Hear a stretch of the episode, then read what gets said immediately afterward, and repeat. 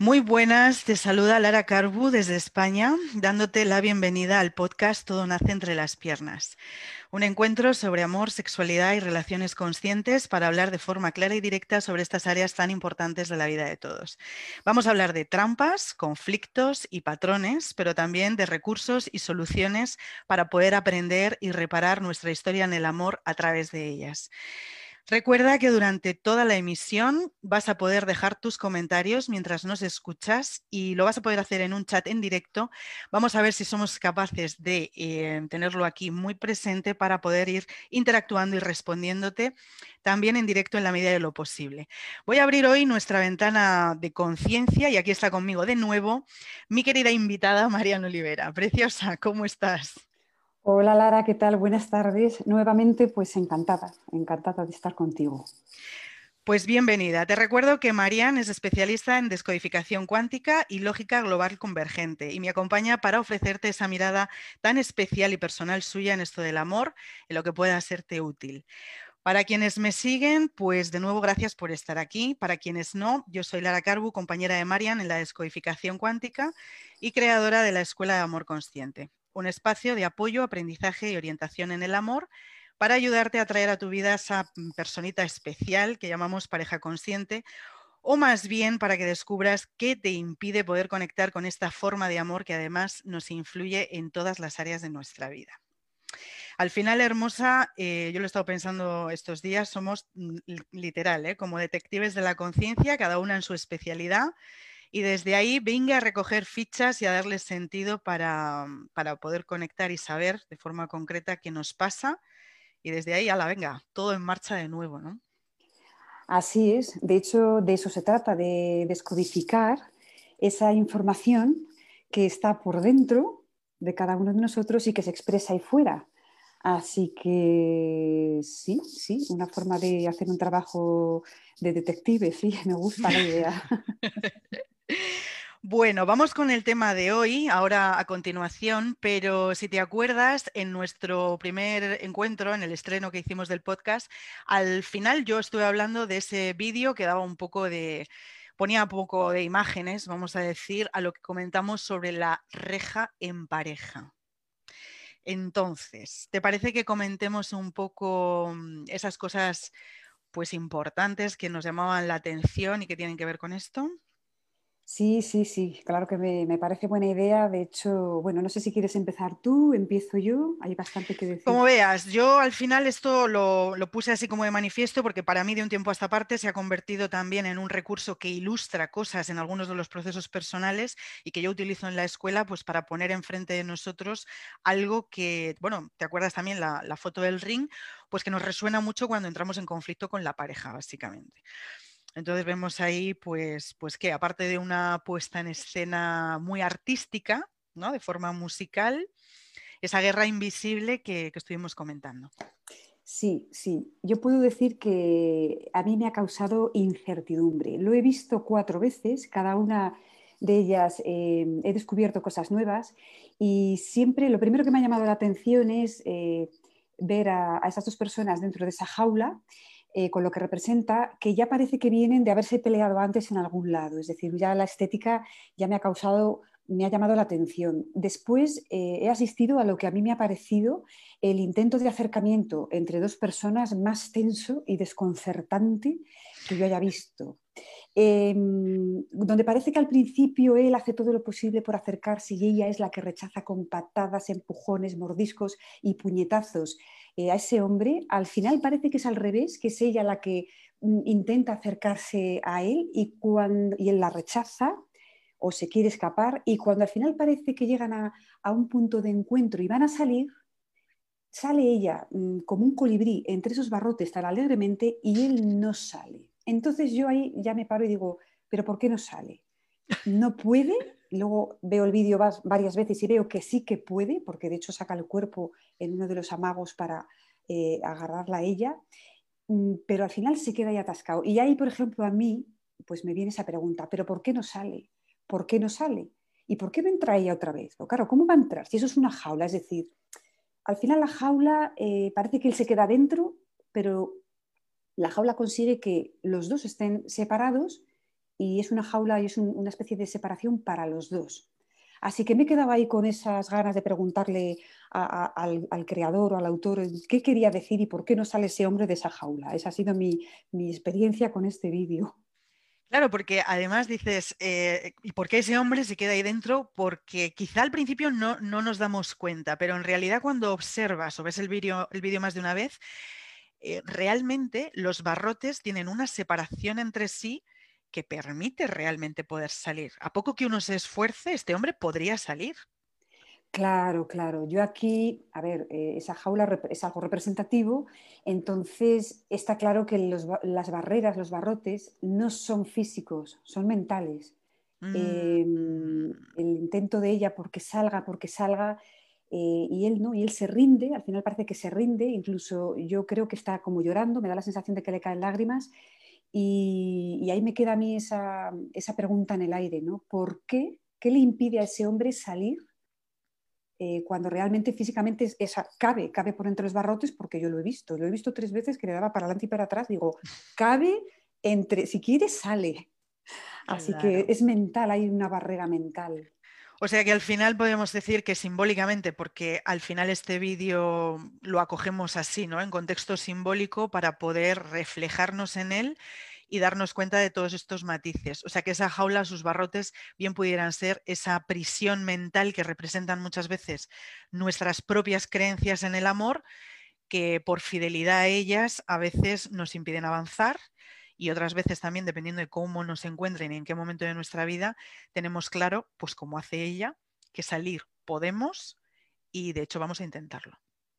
Así es, así es. Ahí marca, como tú dices, eh, ese área en, la que nos movemos, repitiendo siempre lo mismo, repitiendo siempre lo mismo, y de la que no salimos porque no sabemos que se puede salir. Si algo marca una, una reja o una jaula, si algo tiene de positivo, es que el ver la jaula permite ver que hay algo más allá fuera de esa jaula.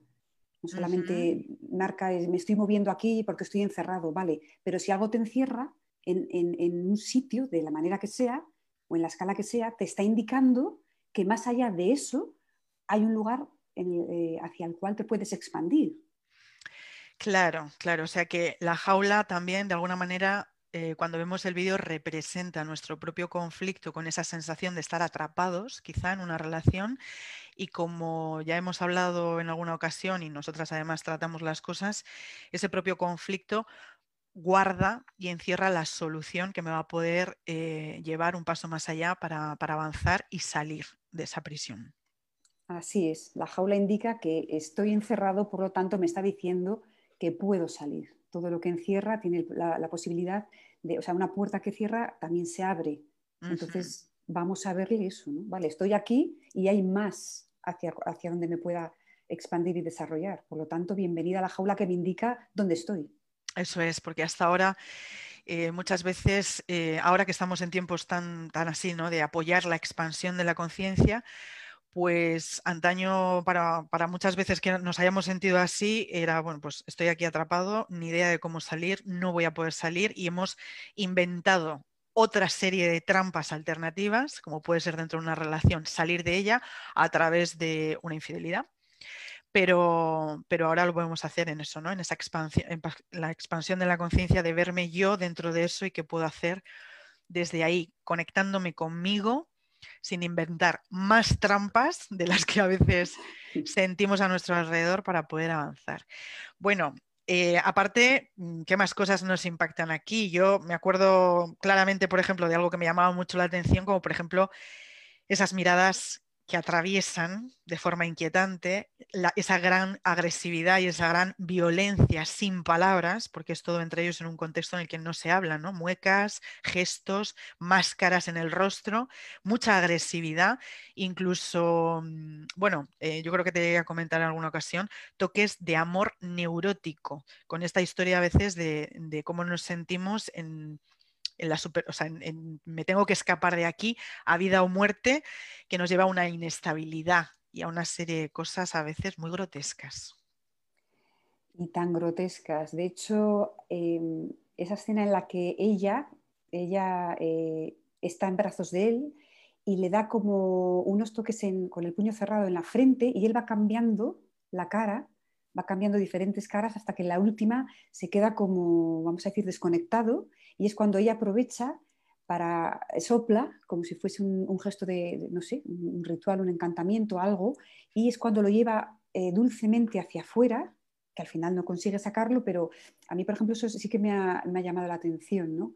Em, máscaras, diferentes personajes, diferentes eh, actitudes que se toman con la otra persona, ¿cuál de todas soy? O mejor dicho, si no soy ninguna de esas, ¿quién soy yo realmente? ¿no? La relación empieza por uno mismo, conocerse por uno mismo para luego poder, eh, poder relacionarse con el otro, con todos los demás, de hecho. Claro. Al final lo que vemos aquí es la famosa historia de que el amor nos vuelve locos, literalmente.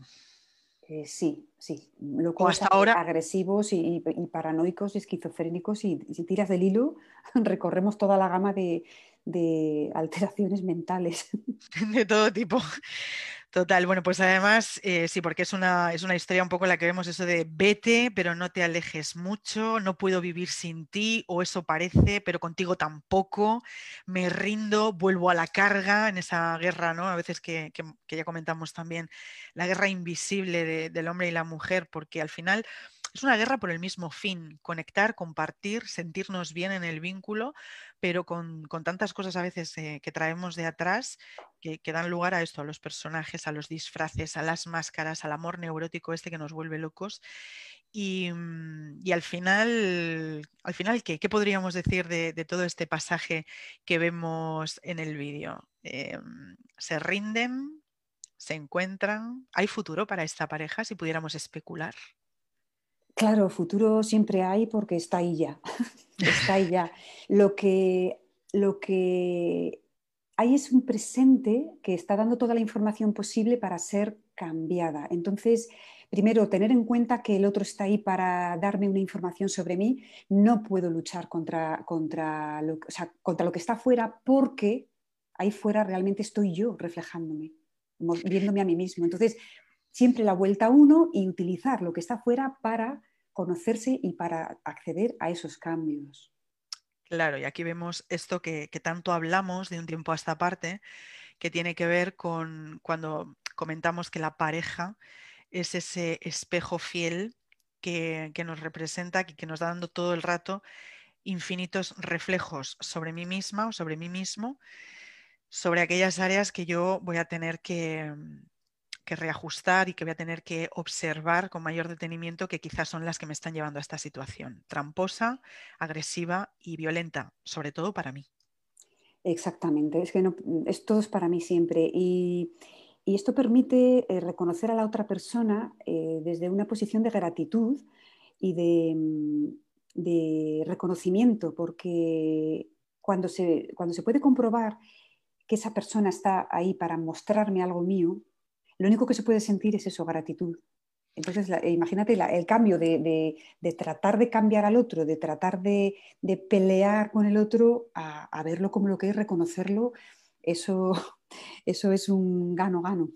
Mm, o sea que, mira, esto me lleva al hecho de algo que se integra a medida que va pasando el tiempo cuando hacemos ese tránsito de la pareja convencional, ¿no? desde atrapamiento a veces que sentimos, a abrirnos con disponibilidad a la relación de amor consciente o de pareja consciente, porque al final no es rechazar esa guerra o esa discusión o esa sensación de, estar atrapado, atrapado en la relación, pero sí que lo vamos a recoger como una parte del momento después nos lo llevamos como hacia adentro a la observación y luego agradecemos y ponemos en común, vamos a decir, qué es lo que ha pasado ahí para poder salir del desencuentro y sumar juntos, porque al final eso siempre va a tener una parte positiva que nos ayude a darnos cuenta de lo que pasa. Y además es que, fíjate, curiosamente, ahora que digo esto, gran parte del conflicto en la pareja es entrar a la guerra y al desencuentro por cosas y cargas que ni siquiera son de la relación, porque vienen de atrás. Claro, es que ese es otro, otro punto a tener en cuenta siempre, saber que lo que me pasa eh, ni siquiera es mío, es mío en cuanto a que yo lo tengo que gestionar, pero como hemos dicho antes, eh, es el resultado de unas experiencias vividas por otras personas que han llegado a mí, pero que no forman parte de mi experiencia. ¿Por qué voy a yo a tener eh, manía, por ejemplo, a, los hombres si yo no, todavía no me he relacionado con ninguno? ¿De dónde me viene eso? Pues por ahí hay que empezar. Claro, claro, claro, porque además es que fíjate, esto es uno de los puntos ciegos en algunos de los procesos personales, darnos cuenta que realmente estamos en conflicto con el otro cuando realmente ese otro lleva relativamente poco tiempo en mi vida y a mí esto se me está poniendo de manifiesto, vamos a decir, aquí en esta relación, pero yo ya lo traigo de otra época, de otro tiempo de mi vida. Ese conflicto quizás se crea incluso en un escenario con personas diferentes y, ese inconsciente nuestro que no distingue, en donde todo es atemporal, oye, que encuentra una oportunidad de nuevo y a la carga, ¿eh?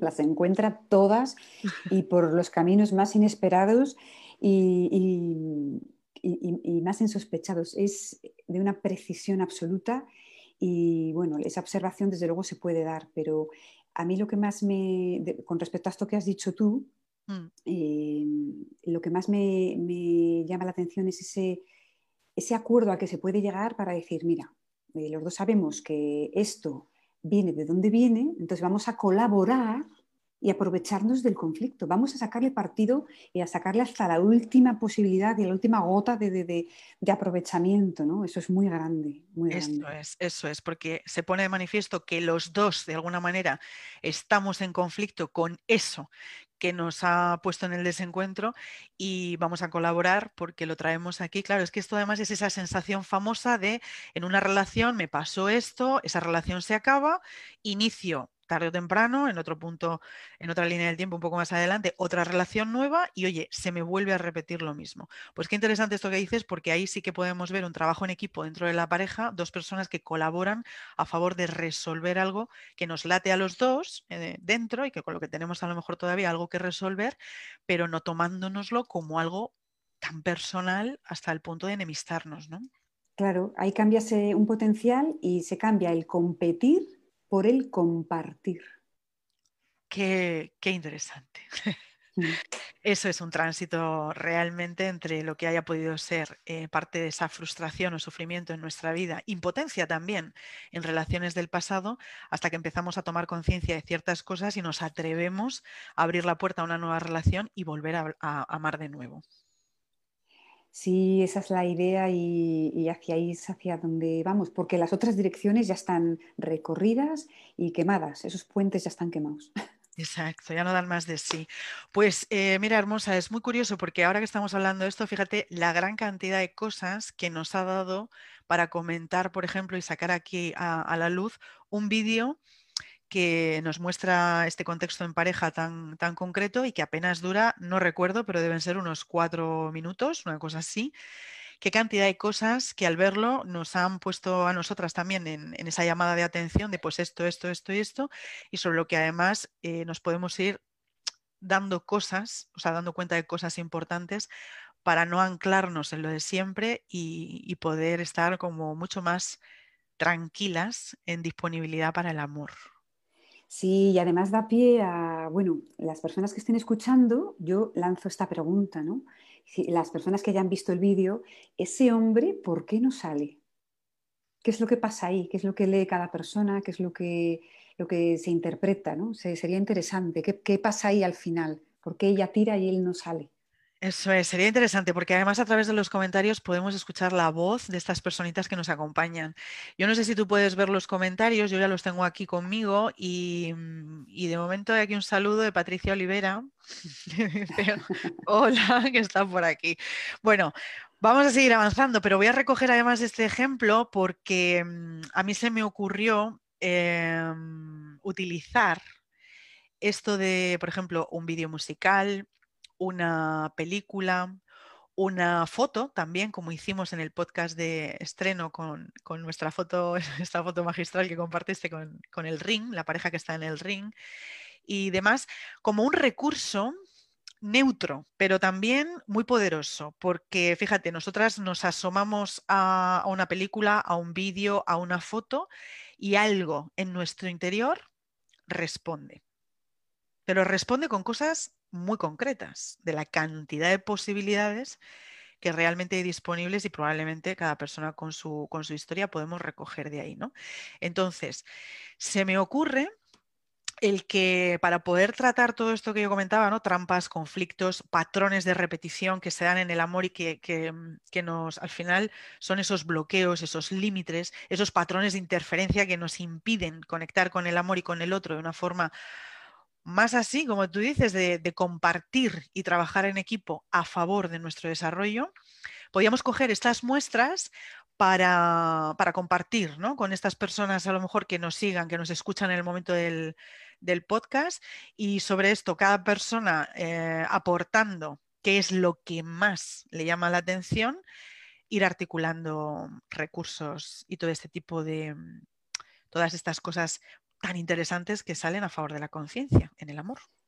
Claro, es un ejercicio de, recolectar miradas, porque el mismo hecho va, a brillar de una manera diferente para cada persona. Entonces, eh, lo que yo veo no lo ve otra persona y lo que está viendo esa otra persona eh, me lo aporta a mí. Entonces yo puedo mirar en esa dirección. Es enriquecedor y el punto ciego, un punto ciego para mí, me lo va a iluminar alguien que, eh, que lo está captando, entonces me lo aporta y ya deja de ser un punto ciego para mí. Y, por mi parte lo mismo. Y entre todos eh, vamos sumando píxeles, vamos sumando píxeles y, expandiendo ¿no? esa mirada. Porque, claro, o sea, esto de los puntos ciegos, fíjate que, lo que es, lo que da título al, encuentro de hoy, cómo descubrir de manera concreta mis puntos ciegos en el amor. O sea que cada vez que yo, por ejemplo, me enfrento a ver un, me enfrento, me pongo a ver un vídeo o una película, siempre va a haber algo que me toque el corazón de manera sensible y concreta. Sí, siempre va a, uno siempre va a reaccionar una reacción es una acción repetida, siempre lo mismo. Entonces, esa reacción está indicando, es un avisador, un detector de un límite, un programa, una creencia que eh, está activa o se está activando en el momento en que eh, se ve. Entonces, eso descarga una emoción en el cuerpo, que vamos a quedarnos con las que son desagradables en menor o mayor grado. Entonces, es un avisador, es un avisador en el que permite decir, pararse y decir, ¿qué ha ocurrido aquí? No tengo por qué saberlo, pero como mínimo pararme para darme cuenta de que se ha activado ya es una ventaja porque es como que mentalmente puedo poner una especie de banderín y decir, vale, aquí sé que hay algo. Es como ir por un campo de, de, minas, de, minas hay programas, e ir señalando por dentro y mapeando dónde tengo eh, instalada una, aunque no pueda haber nada más que eso, ya es suficiente, ya es suficiente. Claro, o sea, entonces, cada vez que yo veo una película, esa película, por ejemplo, de amor que toda la vida me ha llamado la atención, me ha hecho llorar, que conecta conmigo en mi propia historia de una manera súper especial y demás, está conectando conmigo de una manera muy concreta en eso que serían mis puntos ciegos y mis sombras, básicamente, aquello que está también conectando con mis creencias y demás, a un nivel muy inconsciente, pero muy real, porque ahí es donde voy a encontrar mis, mis límites serios ¿no? en esto del amor. Así es, si yo conscientemente elijo ver ese vídeo, por ejemplo, y para ver qué reacciones provoca en mí, el hecho de hacerlo conscientemente ya me está predisponiendo em, a, acceder a unos potenciales, aunque no sepa cómo se hace eso. Entonces, esas mismas imágenes en diferentes personas van a causar diferentes eh, impactos. Entonces, cada uno eh, sabe qué es lo que le conmueve, en qué se fija, en qué no se fija, qué le molesta, y, yo cómo quiero que acabe esto. ¿Y por qué yo me pregunto aquí qué está pasando? Como yo con ese incerto, ¿por qué no sale ese hombre de la jaula? ¿Y por qué le ha pegado un mordisco? ¿Y por qué de repente ella quiere acercarse y él la rechaza? ¿Y por qué luego es al revés? Entonces, lo que, lo que mm, me llama la atención y, me provoca algo que, digamos, me sienta un poco mal, voy a decirlo así, ya me está indicando que ahí tengo un programa, un punto ciego, un límite que no sé qué tengo, pero no sé cómo funciona, pero sí sé que lo tengo. Y automáticamente la, observación de, ese hecho, el, el detectar un programa, ya me pone en una posición de observador que me está despegando del lugar en el que he estado habitualmente, porque de repente me paro y lo veo, lo estoy enfocando de una forma diferente y eso digamos que abre la posibilidad a que ese mismo inconsciente haga otro tipo de cosas. El observador lo cambia todo. Y todo el rato eso que estoy viendo enfrente de mí, aunque parezca algo totalmente ajeno, está todo el rato hablando de mí.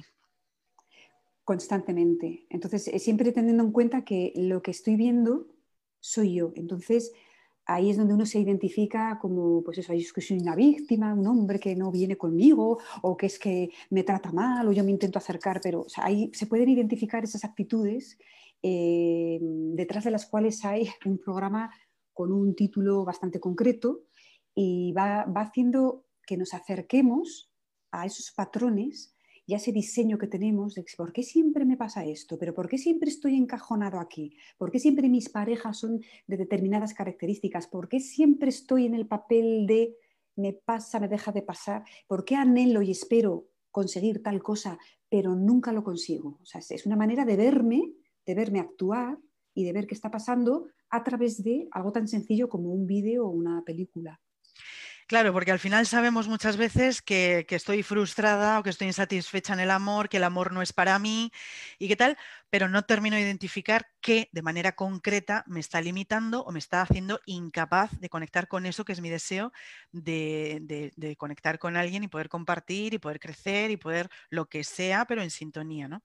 Así que, pues qué interesante. Entonces, si te parece, em, de aquí a que nos desconectemos, vamos a ofrecer otro recurso para poder conectar con un siguiente encuentro y mientras tanto vamos a seguir reflejándonos también o proyectándonos nosotras y una de las cosas que yo, me refiero con esto como ejemplo, y una de las cosas que yo quería traer en este encuentro a compartir contigo es el título del podcast, que además, eh, bueno, yo te lo lancé para que supieras cómo se llamaba y lo he empezado también a, mm, a comentar por ahí para que la gente supiese que esto arrancaba y que, bueno, pues de una manera u otra levanta muchas opiniones también y muchos sentires. Es un título un poco eh, especial, ¿no? Todo nace entre las piernas. Un poco no, es mucho, es mucho porque a ver, eh, yo lo leí literalmente y me encontré con esa palabra todo, es una palabra inclusiva, y me hizo pensar, bueno, una piedra o una culebra no nacen eh, de entre unas piernas, por lo tanto, todo, todo ya no.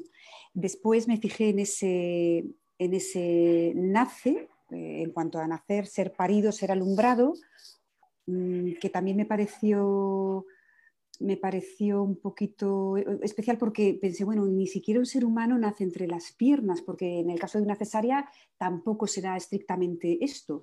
Y luego ya mm, me di cuenta de que había que buscarles ese, sentido simbólico, figurado, metafórico, que me llevó a entre las piernas, que esto también, no sé si tú quieres añadir algo.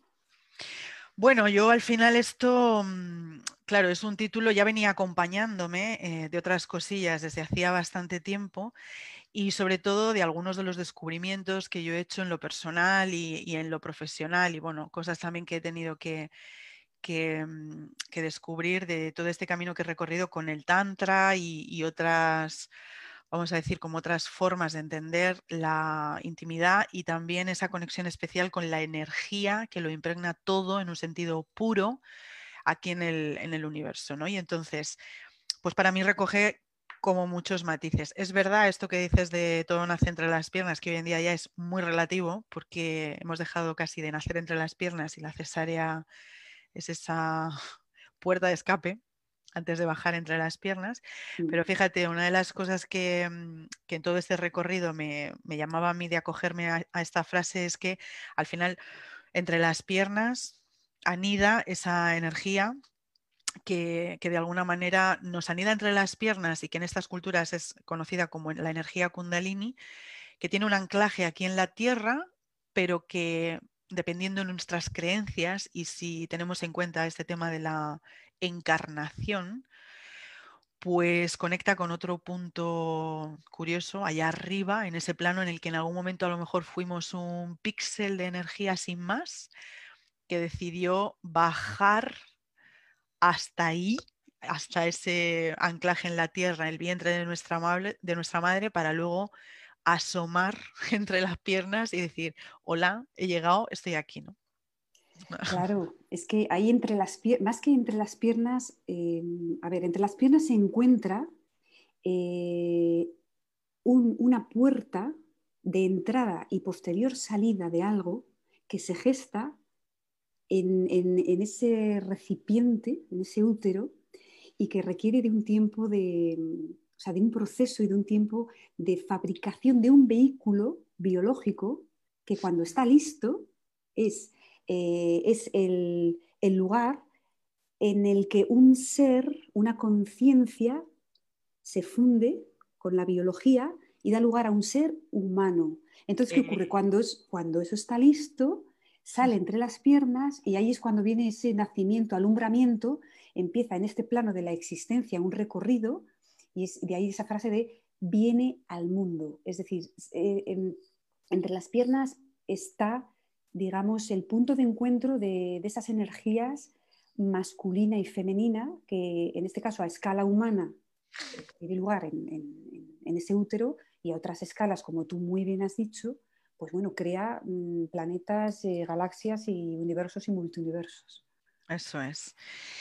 Pues al final, claro, todos estos matices y, y, tal, y entre las piernas, también es una cosa que a mí me llama mucho la atención, está entre las piernas en nuestra cultura occidental, ese símbolo que representa la prohibición cuando entre las piernas eh, nos llama, si hay algo que nos llama la atención, es ese vórtice en el que las dos se conectan, curiosamente, en la zona más oscura, más sombría de nuestro cuerpo y literalmente, para esto de nuestra cultura, como prohibida y vetada con la famosa hoja de parra, ¿no? Entonces, gran parte de todo lo que yo he descubierto en los últimos pues, 10, 11 años, no solamente está en conexión con esto de la sexualidad, la energía sexual y ya está, sino con ese anclaje que desde la fuente anida en nuestro cuerpo y que también tiene que ver con, algo que se castra, que se oculta, que se queda ahí atarapado entre las sombras, pero que tiene una conexión directa con nuestro potencial creativo, con nuestra creatividad.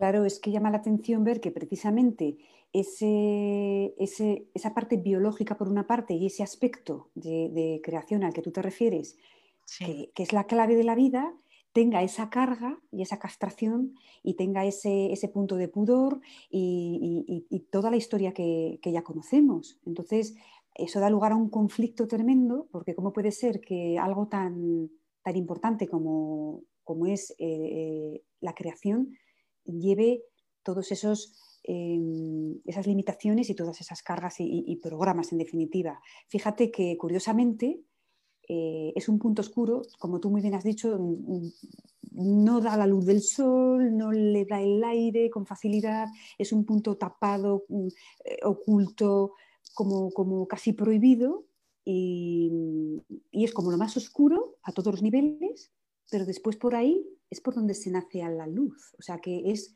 es eh, la polaridad de la oscuridad y al mismo tiempo en el otro lado está la luz. Literal, ¿eh? Cómo se conecta eso, la zona más oscura, más tapada, más sombría y, curiosamente esa atribución también de por ahí damos a luz, como el podcast, que también sale creativamente de entre las piernas, moviendo. Igual, igual. Todo esto. Es que fíjate, además, esto es una cuestión, eso, muy como importante que en la vida de todas las personas, pero precisamente yo creo eso, por reprimida, por castrada, por prohibida, por, esa ocultación, aunque bueno, ahora nos destapamos mucho más con esto que decías tú de ponernos al sol por el tema de, lo natural, el nudismo, el naturismo y todas estas cosas, pero es que a veces ni eso. Y además es otra de las cosas que aquí en Occidente pues está muy conectada con esto del impulso y el, la activación de, de la erótica. Em, del deseo del eros por conectar, bueno, en esencia sería por conectar con la vida en estado puro y con el deseo de vivir y vivirlo todo, pero luego también conocemos esa otra parte del deseo que nace entre las piernas y la erótica que, aparece ahí, que tiene que ver mucho con este comercio que hemos hecho del erotismo, que nada tiene que ver con todo esto en sentido natural. Claro, esa, información tremenda a la que tú acabas de, aludir eh, se ha reducido a, algo que además se ha desviado, se ha desviado a algo comercial y algo, bueno, pues eh, desde, eh, tú has dicho erótico, pero si ya te fijas en la, pornografía, es, una visión limitada, puramente mecánica y con esos fines comerciales, es decir, la mirada se ha llevado a un punto bastante, mm, vamos a decir, eh, voy a decir mediocre, ¿vale? Para todo lo que supone, para todo lo que implica. Tal cual. Yo me acuerdo en mis comienzos, dentro del tema del este, camino tántrico, había uno de mis maestros que repetía mucho el que el erotismo era realmente violento para hombres y mujeres, que era una forma de agresión a lo que representamos en esencia hombres y mujeres. Y yo esto no lo entendía mucho, hasta que luego, claro, eh, me daba cuenta también de cómo eh, esto de la erótica comercial, pues era algo un poco, yo, tampoco resonaba con eso y, a medida que iba avanzando el tiempo, pues eh, efectivamente encontraba que, eso, que la, erótica en esencia es algo bien diferente, que está entre las piernas, pero en un sentido muy, muy disonante a, todo esto que estamos comentando. Claro, se ha, se ha asociado a algo muy, muy, una parcela muy pequeña muy pequeña, porque lo erótico está en absolutamente todo. Ahora bien, si, si enfocan o, enseñan a enfocarse o deciden que está aquí, aquí, aquí y aquí, y hacia ahí nos, nos hacen mirar, y nosotros no, no, nos proponemos mirar hacia otros lados, pues es, eh, desemboca en lo que conocemos actualmente.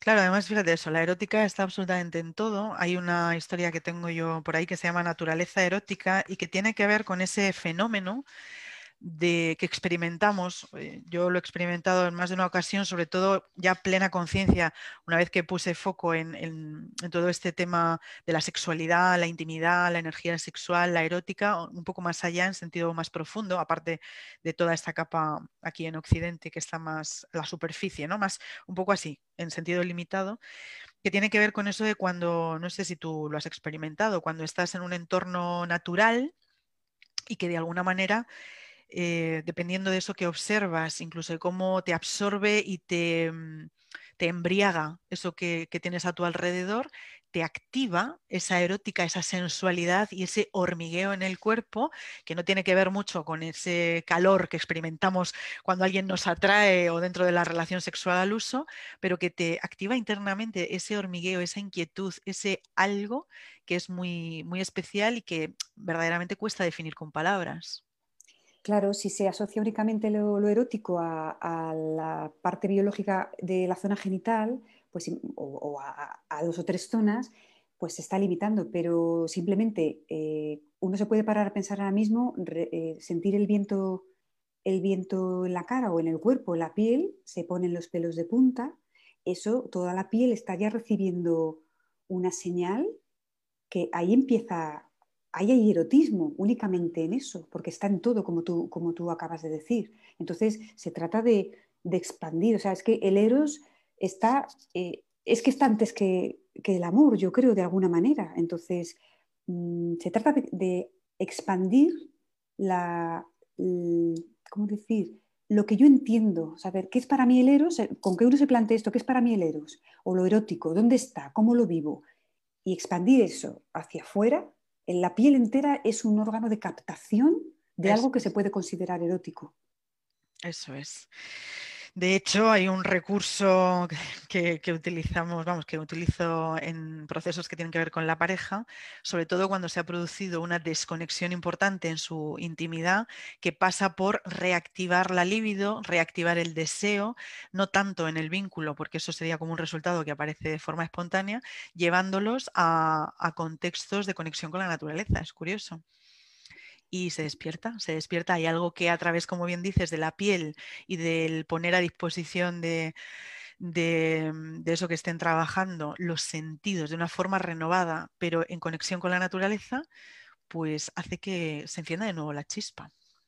Claro, una persona sola, por ejemplo, en la naturaleza, eh, prestando atención a los sentidos, que aquí entraría el, sentir, lo sensorial, lo sensual, eh, puede tener una experiencia erótica que nada tiene que ver con los aspectos genitales. una experiencia trascendente, efectivamente. Y si no, que se lo digan a las personas eh, que, tienen ese, olfato privilegiado eh, los perfumeros o, las personas especialistas en, la gastronomía, que son capaces de distinguir sabores, eso también tiene erotismo. Entonces hay, que, ampliar el concepto y, e ir más allá de lo, de lo que venimos utilizando ahora, de lo genital, en definitiva. Eso es, ir un poco más allá también, una vez más, en ese desafío de, expandir los límites que muchas veces en nuestra cultura, y tratando esto de todo en la centro de las piernas, quedan muy limitados a una cuestión de cuerpo, de biología, de genitales y poco más. Así es, así es. Hay que, además es sencillo, es bastante más sencillo porque es algo que se puede comprobar. Quiero decir, eh, no hay que hacer cursos especiales, no hay que marcharse a sitios lejanos para. No, no, no. O sea, esto uno puede salir a un sitio donde esté en contacto con la naturaleza, cerrar los ojos y, comprobar por sí mismo, eh, con un poquito de concentración, pues simplemente el olfato el mm. olfato actúa muchísimo antes de lo que nosotros, cuando una persona se te acerca, el olfato ya está decidiendo, antes de que tus ojos lo vean, ya está decidiendo si esa persona te gusta o no. Eso es erótico también. Eso es al final descubrir, que es muy importante, que esa naturaleza erótica está en nosotros conecta en sentido natural con el entorno y se despierta algo mucho más auténtico que toda esa experiencia, a lo mejor que hemos tenido, de estímulos muy em, dirigidos sobre esto que, nos hacen creer que es la, erótica o el erotismo, pero que en realidad está mucho o se queda muy limitado, ¿no? un poco pequeño realmente, como decías tú antes. Bueno, preciosa, pues, pues otro foco más con toda esta cantidad de contrastes, como ejemplo para esto que decíamos en respuesta a cómo algo sobre lo que nos ponemos delante nos puede desvelar y descubrir tantas cosas de, de, nosotros, en, concretamente en esto que estamos tratando, que es el tema del amor y del vínculo y demás. Pues a mí se me ocurre no sé qué te parece. No, no estoy viendo yo aquí en los comentarios, tampoco sé si están funcionando en tiempo real, que es eh, la otra vez emitimos de manera diferente y ahora es directamente por, por Zoom, que lo hace más fácil. Pero bueno, em, entonces yo si te parece, se me ocurre proponer otro recurso sobre el que podemos hablar, si te parece, en nuestro próximo encuentro, con, en esta ocasión con una película que, mm, no, va a traer, vamos a decir, como, incluso no sé si, la conoces, pero no va a traer tantas sombras o puntos ciegos oscuros como, como nos pasa en el tema este de la jaula que hemos comentado, pero que nos va a abrir caminos nuevos en el amor, en la intimidad en pareja, probablemente nos va a descubrir alguna sorpresa y bueno, aún así estoy segura que algún punto ciego seguro que descubrimos también. Entonces, eh, pues en conexión un poco con el título del podcast, la película se llama No mires para abajo.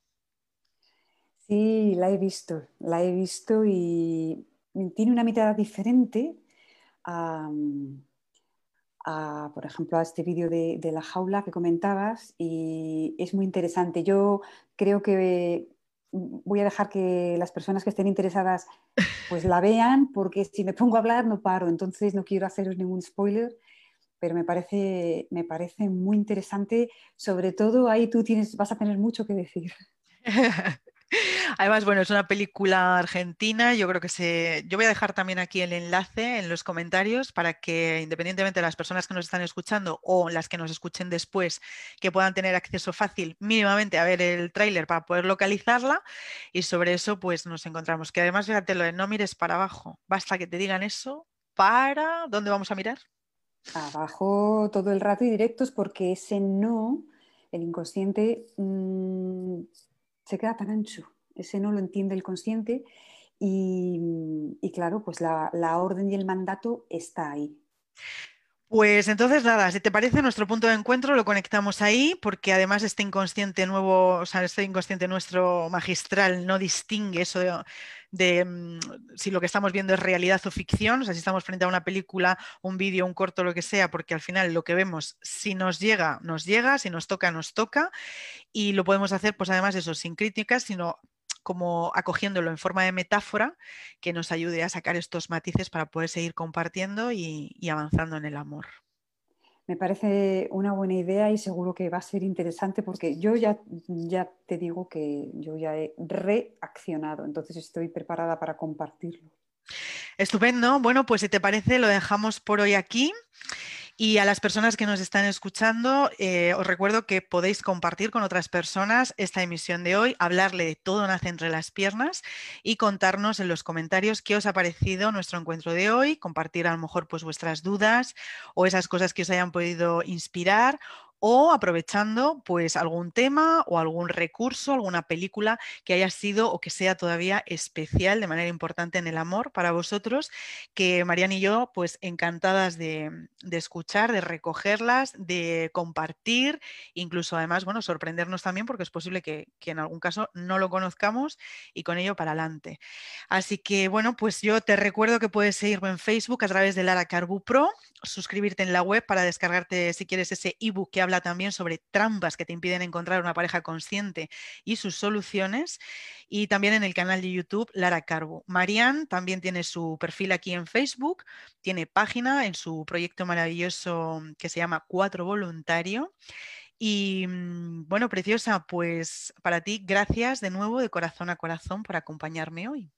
Gracias a ti siempre y también quiero devolverle el saludo a Patricia con, con todo mi cariño y cuando quieras, Lara, ya sabes que cuentas conmigo. Estupendo, preciosa, muchísimas gracias. Pues nada, aquí lo dejamos hoy en este rincón calentito de los jueves, que está recién despegando en este 2021. Te mando un beso, abrazo grande. Nos vemos en el próximo encuentro de Todo Nace entre las Piernas. Seguimos en contacto y hasta pronto.